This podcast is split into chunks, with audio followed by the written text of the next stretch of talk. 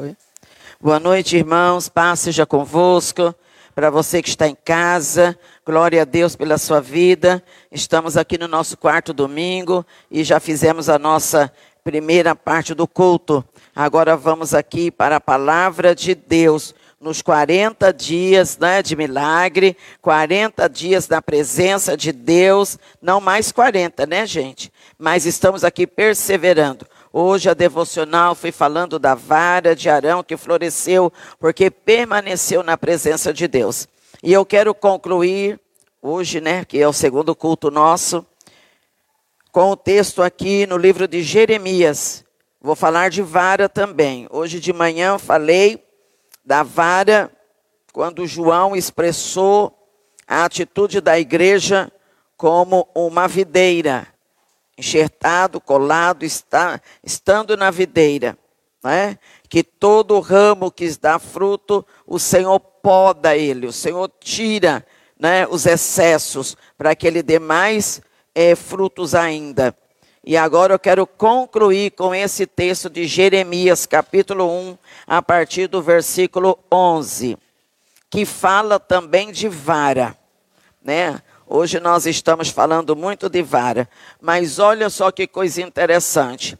A vara de Araão, que na realidade não era uma vara, mas era um bordão. O que, que é um bordão? Era como se fosse uma bengala, um cajado, né? Um, algo que fosse dirigir. E de manhã nós estávamos falando de um galho que já estava na videira. E agora eu quero falar de uma vara, de uma vara de amendoeira. Amêndoas é bonito, a flor é bonita, não é? E a amêndoa, ela é a última árvore que floresce na primavera, mas também é a última árvore que, que cai as flores, né? Ela é muito resistente e ela não brota em nenhuma outro momento. Ela só brota na primavera. Então, quando alguém quer plantar alguma coisa, né, os agricultores lá no Oriente, principalmente, eles miram as amêndoas. A vara, quando começa, é hora, é hora de fazer determinadas coisas. E Deus estava falando com Jeremias, profetizando através de Jeremias, e ele falou aqui, entre muitas coisas, a respeito da vara. Primeiro, ele disse para Jeremias que ele era escolhido desde o ventre. Então Jeremias tinha certeza: eu não escolhi ser profeta, eu não tenho nada a ver com isso, foi o Senhor que me escolheu. Está escrito. Né? Segundo ponto, Jeremias quis cascar fora. Ai, não quero saber desse negócio, não, quero ir embora. Mas o Senhor disse para ele: Ó, oh, não é assim não, eu te chamei e eu vou te estabelecer. Não é? E quando Deus vai falando com Jeremias, ele mostra que na Bíblia ampliada ela diz, aqui não diz vara, de chicote. Chicote feito com vara de amêndoa. O que é um chicote, gente? É uma vara que bate, né? Vara que bate. Então, aqui nessa versão está dizendo vara de amendoeira. Na outra ampliada está dizendo um chicote. Quando você ouve a palavra chicote, você já está pensando o quê? Correção, disciplina, ensinamento. Amém? Então, a palavra de Deus para a minha vida, para a sua vida, ela não é só mel, não. Porque se você comer mel demais, você fica doente. Não pode. Não é?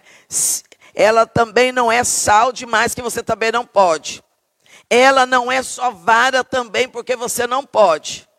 Ela é tudo no equilíbrio, não é? Então, quando Deus disse para Jeremias, no versículo 11, a palavra do Senhor veio a mim e ele me perguntou: O que é que você está vendo, Jeremias? E eu disse: Eu vejo um ramo de amendoeira. Deus respondeu e disse para ele: Você viu muito bem, porque eu estou vigiando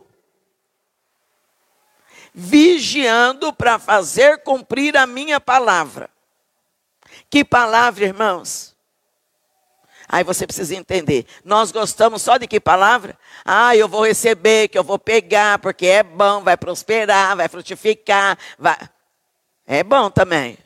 Só que tem outras palavras que Deus também está vigiando e Ele certamente vai fazer cumprir em cada um de nós.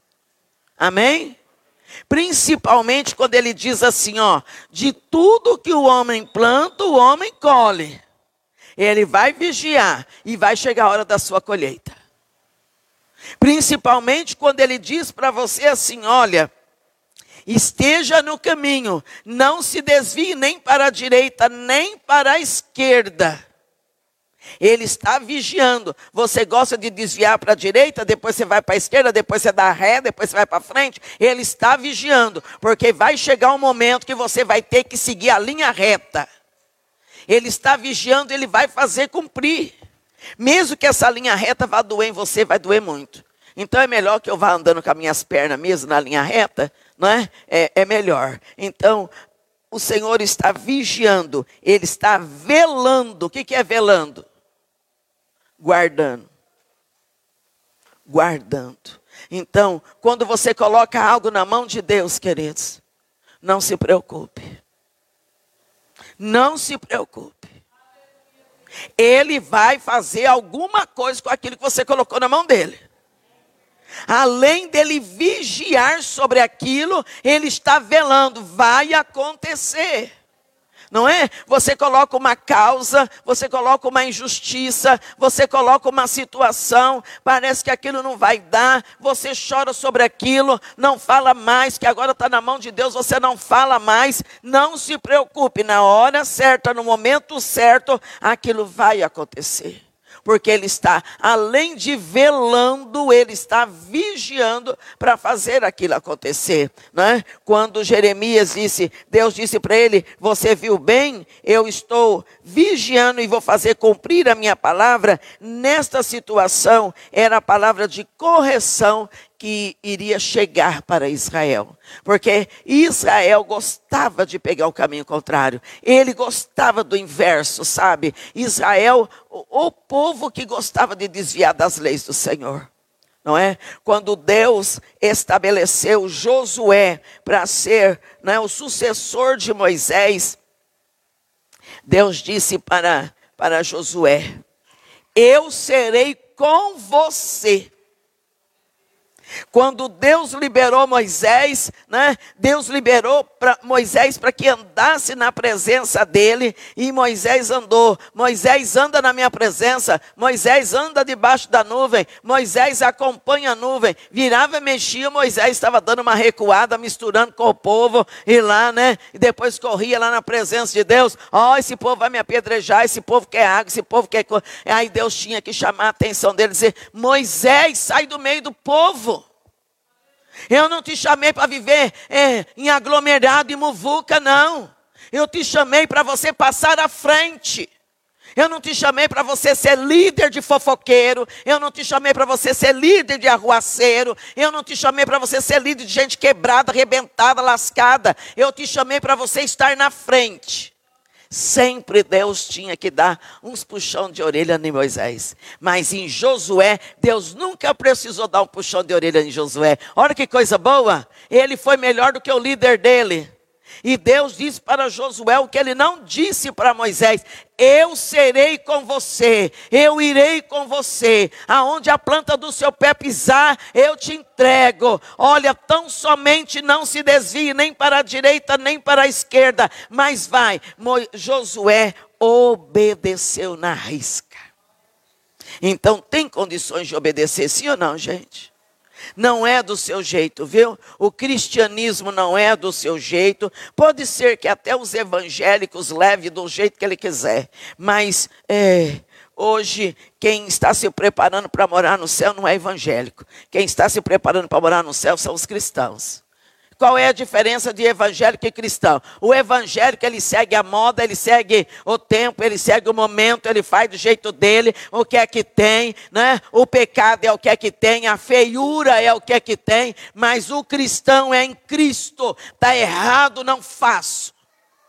Vai cair no buraco, cai fora.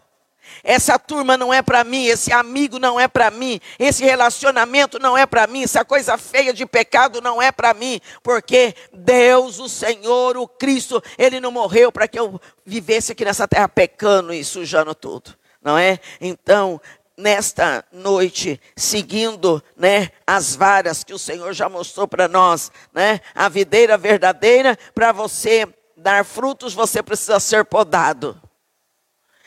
E na casa do nosso Pai, para você cumprir o seu chamado, você precisa ser disciplinado. O que, que é disciplina, gente? Disciplina é ensinamento. O que é que eu aprendo? Eu aprendo que quando o Senhor direciona, eu tenho que fazer exatamente igual. Quando eu quebro uma regra, eu estou lascado. Sim ou não? Quebra uma regra. Tem coisas que você não vai consertar nunca mais. Tem coisas que você vai viver o resto da sua vida com aquele negócio pendurado e quebrado. Porque não dá para consertar mais. Então, não quebre regras. Né? Não tem necessidade de quebrar regras. Jeremias, ele foi um profeta escolhido de Deus. Deus é, às vezes falava com Jeremias, agradando Jeremias, porque Jeremias não se casou, Jeremias não teve filhos, Jeremias, eu acho que foi um dos profetas que mais apanhou na Bíblia. O camarada para o povo que viver massacrando ele. Porque profeta é assim. Esses profetinhas de hoje não apanha não. Esses profetinhas de hoje ganham até dinheiro para falar mentira, porque o povo gosta de ser enganado. Mas profeta de Deus que vai dizer: olha, o juízo entra na tua casa, não fica um vivo, aí tu apanha. Porque é a boca de Deus. É assim ou não? Então, esse profeta aqui, ele vivia preso, ele, olha, sempre em algemas, sempre em cadeias, né? E teve um dia que ele disse para Deus: Por que é que o Senhor me trouxe na terra? Porque é que o Senhor permitiu que eu saísse do ventre da minha mãe? Para viver só em prisões e cadeias, sendo chicoteado e o meu sangue vertendo. E aí, Deus deixou ele um pouquinho lá ficar choramingando, choramingando, choramingando. Quando ele parou de choramingar, porque Deus não fala com quem choraminga, não, viu? Está lá todo assim, coitado de mim, ai que dó de mim, coitado de mim, dói de. Ah, oh, Deus sabe muito bem quem você é, viu, sujeito? Coitado, você não é mais de jeito nenhum. Eu não sou, você também não. Você é coitado? Se alguém pisar no teu cara, você fica quieto? Por muito menos a gente solta os cachorros e faz malcriação. E, ah, coitado, quem é coitado aqui? Coitado já nasce morto, né? Então, Deus disse para Jeremias: Jeremias, eu te formei, Jeremias, tu é o porta-voz das nações. Jeremias, eu entrego as nações das tuas mãos. Jeremias, o que a tua boca fala acontece. Jeremias, você não tem conhecimento do poder, eh, meu poder em ti, Jeremias. Pronuncia contra Israel. O que você falar, eu vou fazer acontecer. Olha, irmãos, um profeta desse naipe, hein? Já pensou? Só que Jeremias não ia pedir também, né, a tontice, né? Não ia falar, mata aquele, destrói, não ia falar nada disso, né? Mas, olha, Deus, para agradar Jeremias, ele disse: Eu sou com você. Desde que você foi para o ventre da sua mãe, eu te escolhi.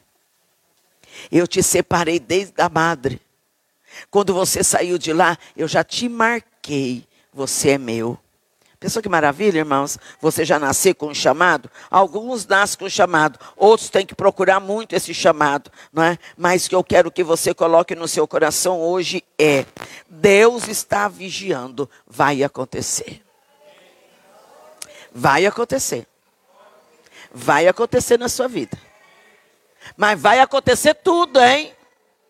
Vai acontecer a vara da disciplina, vai acontecer a vara da correção, vai aco acontecer a vara da admoestação, vai acontecer a prosperidade, vai acontecer. Deus vai fazer acontecer. Não é? Então, Ele está vigiando, Ele está olhando, Ele está cuidando. Então, queridos, escolha as sementes. Não semeie qualquer coisa. Não, não pegue qualquer semente e joga lá. Semente não tem pressa. Não pegue essa palavra e brinca com ela, não, irmãos. Sabe, uma coisa muito triste em nós hoje, de um modo geral, para você que está em casa, para você que vai ver essa live depois, para os meus amigos lá de Portugal e que está espalhado pelo mundo também, uma coisa muito ruim em nós hoje é a nossa dificuldade de permanecer fazendo o certo. Nós temos uma dificuldade, não é? Você começa a fazer um estudo, estudar, e de repente você pegou algumas facilidades, entendeu aquilo, pronto, você já relaxa.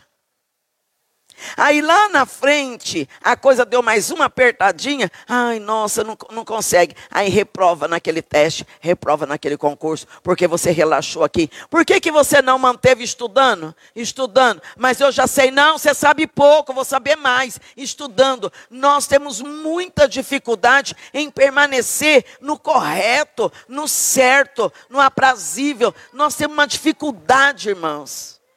Olha para a sua vida, medita em você. Sabe? É, faça o plano inverso. Não vá onde Deus não quer que você vá. Não faça coisas que Deus não quer que você faça. Não fale coisas que depois você não vai conseguir segurar. Não é? Nós falamos tantas coisas, né? Ai, eu estou morto. Ai, estou cansado. Ai, estou esquecido. Ai, se arrependimento matasse. Ai, que não sei o quê. Fala tanta bobagem. A hora que as palavras começam a pipocar, você não dá conta de comer a pipoca. Aí a mãe tem que comer a pipoca, o pai tem que comer. Irmãos, presta atenção, né? Tudo na nossa vida é a lei do retorno. Amém? Tudo é lei do retorno, tudo é lei do retorno, gente. Tudo é a lei do retorno. Sabe? É, é muito interessante. Quando eu abençoei uma pessoa com uma casa, mas eu escutei tanta bobagem de tanta gente mesquinha, que eu disse: de quem que é a casa? Quem que comprou a casa? Quem que pagou a casa? A casa é minha, faço o que eu quero, dou para quem eu quiser, toco fogo, derrubo, desmorono. É, mas as pessoas se vêem no direito de intrometer, de dar palpite, de falar. Não é? Mas glória a Deus que a minha personalidade é forte. E se eu falar que essa cadeira vai ficar aqui até Jesus Cristo voltar, ninguém tira ela daqui. Ah, não tira, hein? Só se me matar. Porque ela não vai sair daí. E assim, quando vou dar a casa, dei a casa, pronto, acabou. Só que hoje, é, um dia desse eu estava conversando lá em casa com um dos meus filhos, disse, olha só, essa pessoa criticou, até o que tinha perdeu. O outro falou, tinha duas casas, agora moro de aluguel. O outro falou, está morando de favor, não sei não. E eu estou com a minha casa, cada filho meu tem a casa deles e a gente está tudo no bem bom. Que isso? Não é? Então, quando você viu o dia inteiro na igreja, não, eu não fico o dia inteiro na igreja. Ai, fica só os 40 dias na igreja. Glória a Deus, melhor 40 dias na cama, quatro anos morrendo de câncer. É assim ou não? Então, nós nunca fazemos caminho inverso, né? Vem, a pessoa fala, você concorda. Faz caminho inverso, gente. Hoje eu não quero ir na igreja. Por que você não quer ir? Você já foi trabalhar? Você já limpou sua casa? Por que você não quer vir na igreja? A igreja é chato. Ó, a doença também é chata. Satanás também é chato, a miséria também é chata, a pobreza também é chato, o desemprego também é chato. Então, chato por chato, deixa eu ir na igreja que é chato, que é melhor o chato com a igreja do que o chato que o diabo vai semear em mim, sim ou não? Mas parece que a, a gente fica leso das ideias, não é? Então, vamos abrir a mente, gente. Igreja é lugar de gente pecadora, é de todo mundo torto estrupiado perfeito, aqui eu tenho certeza que não tem ninguém. Porque os perfeitos já estão morando lá no céu com Jesus Cristo, tá? Perfeito já foi. A gente ainda está aqui, sabe, para se aperfeiçoar. Uma hora e meia de culto, não é? Três vezes na semana você não dá conta? Você não dá conta? Você dá conta de quem então? Você é escravo? Você dá conta de ficar três horas na fila da cadeia com sacola de comida para levar para quem está lá dentro? Você dá conta? Ó, se você passar a sua vida uma hora e meia, três vezes por semana, duvido que você para na porta da cadeia para levar sacola para filho. Duvido. Sabe por quê, irmãos? Porque Deus na nossa vida faz toda a diferença. Mas a gente prefere os, os contratempos da vida, né? Os assaltos da vida, do que a gente se entregar totalmente ao Senhor Jesus Cristo. Não seja um crente de tabela, não, irmãos. Seja um cristão nato em Jesus Cristo. Amém? Seja comprometido com o reino. Seja comprometido com a palavra. Seja comprometido com a verdade. Faça caminho inverso, não tenha máscara, tira a máscara, sabe? Seja você, você e Deus, Deus e você. Fala para Deus, olha para mim, me transforma eu aqui, Senhor. De vez em quando você tem que perguntar para você mesmo. Senhor, o senhor, o senhor gosta de mim assim como eu sou? Se prepare para a resposta, porque ele vai responder. Amém, queridos? E se ele responder, não gosto, você está pertinho de eu cortar o seu pescocinho, aí você pluma a sua vida. Amém, queridos? É? De vez em quando a gente também tem que perguntar em casa, tá, gente? Se prepare, respire fundo. Assim, né? Pega uma segunda-feira light, assim bem, né? Faz uma jantinha especial, olha na cara do marido e diz assim: Eu tenho sido benção na sua vida, eu tenho sido um estorvo. Espera a resposta e não fica nervosa. A mesma coisa o esposo. Eu tenho sido benção na sua vida? Ou tem sido um estorvo para você? Eu tenho te ajudado, te facilitado ou tenho te prejudicado? Pergunta para os filhos também. Pergunta para os filhos. Os filhos também perguntam para os pais.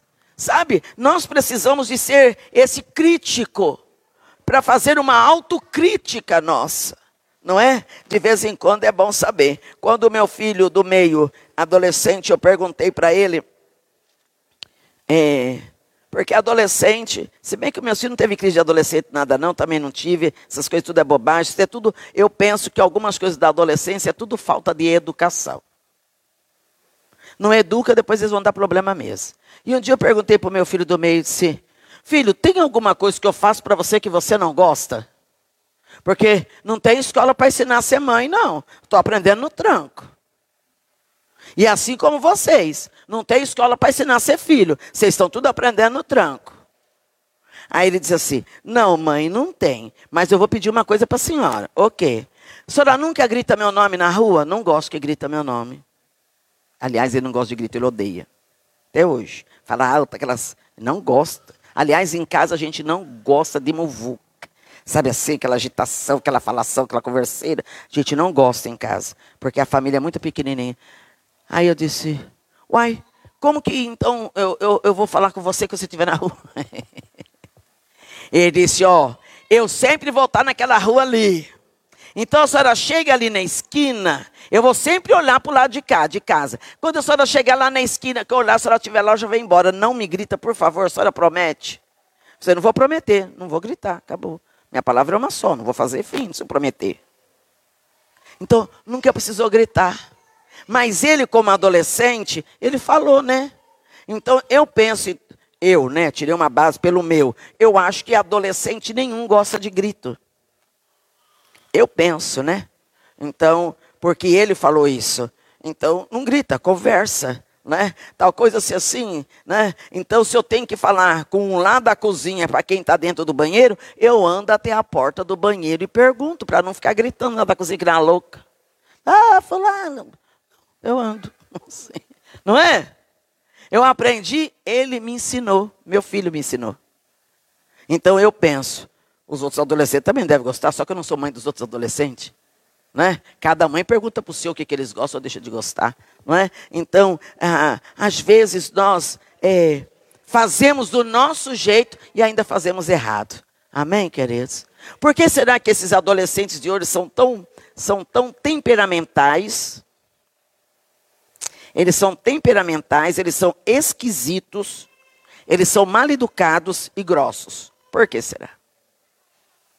Por que, que eles são tudo isso? Porque você nunca perguntou para eles. Porque se eles perguntar, aí eles vai, não gosto que faz isso, não gosto que faz aquilo. Aí você foi a oportunidade. Eu tive a oportunidade. Falou, então não vou nunca te gritar. Mas quando eu falar com você uma vez, você já escuta. Combinado? Combinado. Então pronto. Não tem. Eu já falei. Falei de novo. Não, não tem esse negócio. Já falei, já falei de novo, não. Comigo não tem. Três vezes falar a mesma coisa, misericórdia, porque eu nem tenho paciência para isso. Então já sabe, tal coisa, só que também eu não, não, não sou tonta, não. Fulano, tira essa cadeira dali. Aí eu olho, você ainda não tirou? Eu já falei para tirar. Ele já ouviu que não é surdo, eles vão tirar. Eu não preciso falar, repetir 50, 60 milhões de vezes. Quando eu olho lá de novo, a cadeira não está lá, pronto, tirou. Mas tem mãe também que é uma coisa, né? Tem gente que é uma coisa, né? Tem mulher que é uma coisa. Ela fala 60 milhões de vezes. Aí tem homem que é uma coisa ao quadrado, o que, que ele faz? Não tira a cadeira. Não tira, de pirraça ele não tira. Aí você, pirracenta, vai ficar falando. Aí só vai ter que acontecer uma coisa, gente. O que, que vocês sugerem? Você não pode falar. O que, que você sugere? O que, que você sugere? Eu, com a minha natureza, pego a cadeira e jogo lá fora. Você ia jogar também? Você ia jogar também? Então, é assim. Então, mas a gente é de Jesus. Então a gente não joga a cadeira. A gente se converte. Oh, meu pai. A gente tem muito de Eva ainda, né, gente? A gente precisa se libertar da Eva, né? Nossa, sem Jesus Cristo tem poder. Mas por quê, irmãos? Porque a gente não tem a paciência e não acredita na pessoa, né? Somente essa geração, né? Eles vão fazer, vai lavar o prato? Eu já vou. Que hora que eu já vou? É hoje, amanhã, daqui três horas, daqui 20 minutos, daqui três dias. Quando eu já vou? Então, você seja bem claro. Eu quero esse prato fora da pia antes de eu chegar nessa cozinha para fazer a janta, combinado? Acabou. Eles vão ficar lá, que é assim, ó, olhando para o relógio e brincando. Quando você vai para a cozinha, que já é umas sete horas, quando for 15 para sete, eles correm lá, lavam o prato Porque foi o que você falou. É assim ou não? É. O mundo acabou?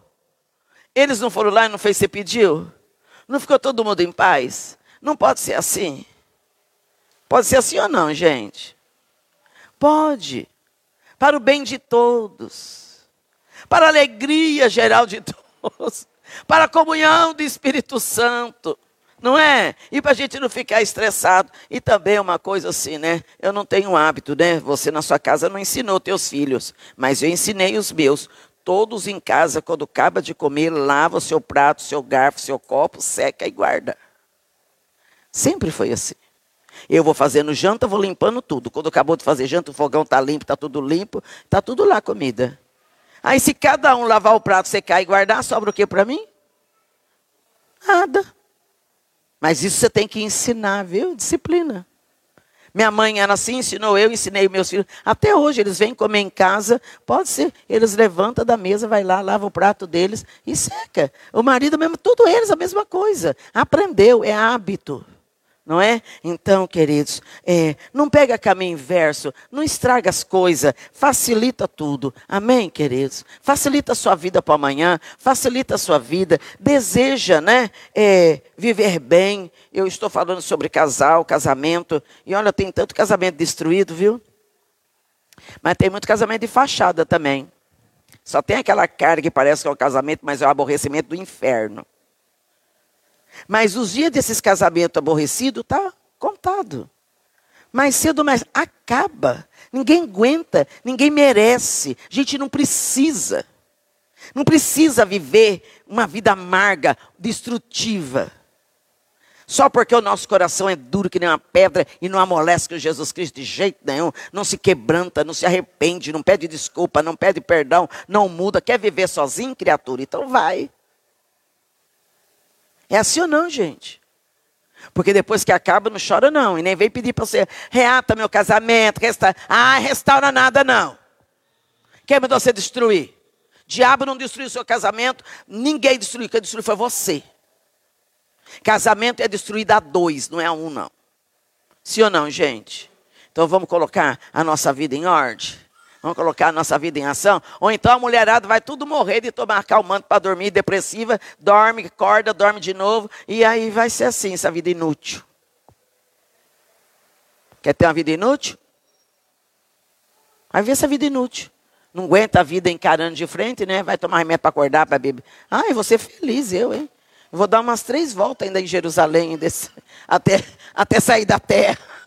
Não é? De bem com a vida. Irmãos, o Senhor está vigiando para fazer cumprir na sua vida as promessas. Amém?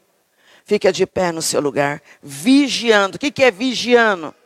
Olhando, cuidando. O diabo não vai roubar as promessas só se você deixar. Eu estou vigiando, ó. Não é o tempo ainda, vai acontecer daqui a pouco, ó. Segura a onda aí que está pertinho de acontecer, não estraga. Ele está vigiando, ele está velando sobre a palavra para fazer cumprir. Amém? Eu não sei o que é que vai cumprir na sua vida. Na minha vida tem muitas coisas para cumprir ainda. E eu tenho promessa do meu Senhor, que eu não saio dessa terra sem Ele cumprir pelo menos umas cinco que ainda já está na fila. Isso é promessa. Ai, mas a já está com 60, que Ele cumpra com 100, não interessa. Cumprindo é a palavra dEle. Amém, queridos? Põe sua mão no seu coração. Fecha seus olhos na presença de Deus. Seja feliz. A alegria do Senhor é sua força. Amém, queridos? Você quer ficar forte o tempo inteiro? Seja feliz. Seja alegre. Você precisa de motivo para ser alegre? Ah, eu... Não, eu não preciso de motivo, não. Eu sou alegre e acabou. A alegria não é ficar rindo, não. É ter paz no coração. Ter equilíbrio sabe, ter vigor para viver as circunstâncias da vida. No nome de Jesus. Fale com o seu pai nesta noite. Se você lembrar de alguma promessa que o Senhor já te fez, ainda não chegou, agradece a Ele. Eu sei que o Senhor está vigiando. Ninguém vai roubar essa benção minha, porque o Senhor prometeu que é minha. Ela vai chegar, é questão de tempo, ela já está vindo. E quando ela chegar, vou estar tá pronta para receber, Senhor não é? Nós precisamos crer assim. Senhor Deus, em nome de Jesus, nós queremos te agradecer, Senhor.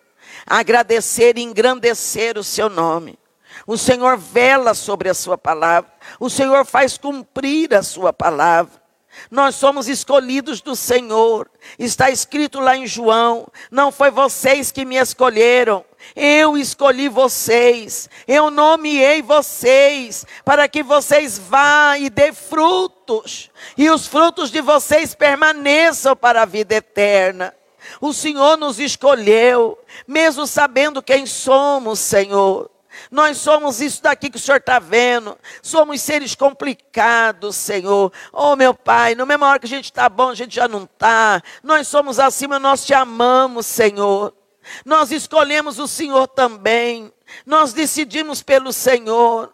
Nós não sabemos fazer nada, mas o Senhor sabe fazer tudo. Nós, Senhor, não damos conta de nada, mas o Senhor dá conta de tudo. O Senhor é o nosso Pai, é o nosso amparo. O Senhor é a nossa mão estendida forte. O Senhor é o único que fica do nosso lado quando tudo vai mal. Quando tudo está perecendo, tu és o único que fica, Senhor. Tu és o único que seca as nossas lágrimas. Quando estamos quietinhos lá, encolhidos de dor, que ninguém pode fazer nada por nós, o de remédio não faz, ninguém não faz, o Senhor vem com as tuas mãos poderosas e faz quando a nossa mente está aflita, quando a nossa alma está confusa, o Senhor é o único que acredita em nós. O Senhor é o único que confia coisas nas nossas mãos.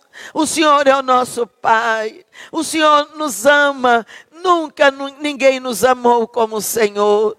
Por isso eu oro para que o Senhor abençoe, abençoe a tua igreja, abençoe teus filhos, abençoe teu povo, abençoe a semana deles, a segunda-feira, abençoe o dia seguinte, abençoa, meu Pai ajuda a nossa mente. Nós precisamos compreender, Senhor, a sua largura, a sua profundidade, a sua altura, porque o Senhor tem nos amado. Nos esconda debaixo das tuas asas santa, meu Pai, e conduza a nossa vida no nome de Jesus Cristo. Eu oro para que a semana dos meus irmãos seja abençoada, que o local de trabalho deles sejam transformados, que o patrão deles seja uma bênção, que o lar deles seja uma abençoados, que os filhos sejam abençoados. Oro para que o Senhor proteja teus filhos e livra de todo mal. Quando chegar em casa, quando abrir o portão para entrar, coloca anjos em volta, protege, guarda,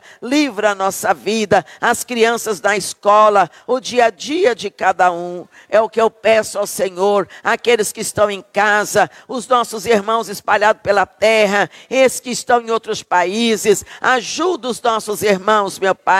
Nós oramos para que haja paz no país deles também, que haja, Senhor, um, um momento de bondade, de reflexão, que haja, Senhor, saúde para os nossos irmãos, em nome de Jesus. Eu declaro uma semana abençoada para toda a tua igreja, em nome de Jesus Cristo. Levanta sua mão e diga comigo: Jesus, eu entrego a minha semana nas tuas mãos.